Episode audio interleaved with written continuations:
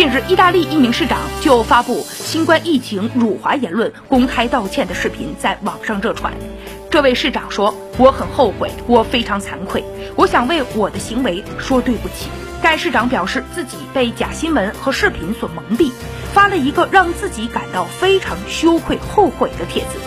随着新冠肺炎疫情在意大利蔓延，中国也在第一时间派遣医疗团队和救援物资抵达。当地很多的民众看到中国医疗团队冒着生命危险为他们送来物资和解决方案，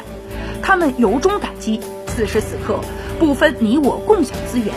交流抗疫经验和教训，让我们才有机会战胜这次灾难。